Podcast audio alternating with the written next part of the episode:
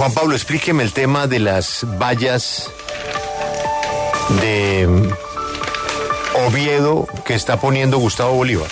Pues ni siquiera son vallas, Julio, son unos montajes, unos fotomontajes que hizo sobre la valla que él eh, puso en un sector eh, del norte de Bogotá y más o menos burlándose de él, pero termina desburlándose de los contendientes o contendores a la alcaldía mayor de Bogotá, termina haciendo vallas en inglés, como la que puso Gustavo Bolívar diciendo I will educate your children, pero pues eh, burlándose de los otros candidatos. Entonces, por ejemplo, en el caso... Ajá. Una cosa es burlarse, pero otra cosa es decirle a un candidato asesino, ¿no? Eh, es que para allá voy. I Burlando- will kill your children. Yo que- mataré a sus niños.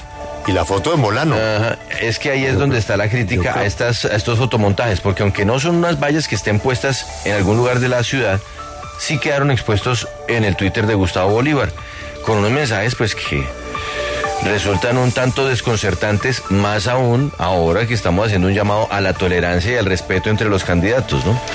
No, no, no, no, no,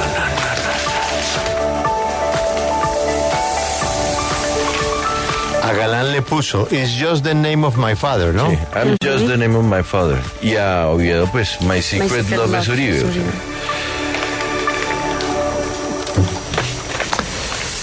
No, es muy difícil.